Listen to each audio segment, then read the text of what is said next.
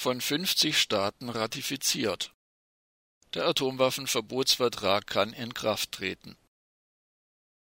Die UNO gab am 24. Oktober bekannt, dass mit Honduras nunmehr der 50. Staat den Atomwaffenverbotsvertrag ratifiziert hat.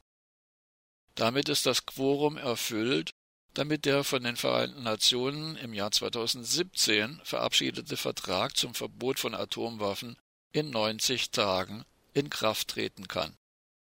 Er werde nun am 22. Januar wirksam, teilte die UNO mit. Der Vertrag war am 7. Juli 2017 von 122 der insgesamt 193 UN-Mitgliedstaaten angenommen worden. Er wurde bis heute von 84 Staaten unterzeichnet und von 50 ratifiziert. UNO-Generalsekretär Antonio Guterres bezeichnete den Vertrag als einen bedeutungsvollen Schritt hin zur vollständigen Vernichtung aller nuklearen Waffen. Dass der Vertrag nun in Kraft treten könne, sei ein Zitat Sieg für die Menschheit, sagte Peter Maurer, Präsident des Internationalen Komitees vom Roten Kreuz. In dem völkerrechtlich bindenden Dokument verpflichten sich die Unterzeichner, Zitat, nie unter keinen Umständen Atomwaffen zu entwickeln, herzustellen, anzuschaffen, zu besitzen oder zu lagern.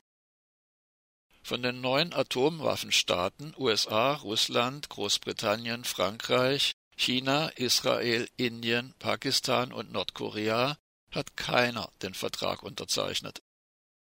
Die Regierungen der USA und Russlands lehnen den Vertrag strikt ab.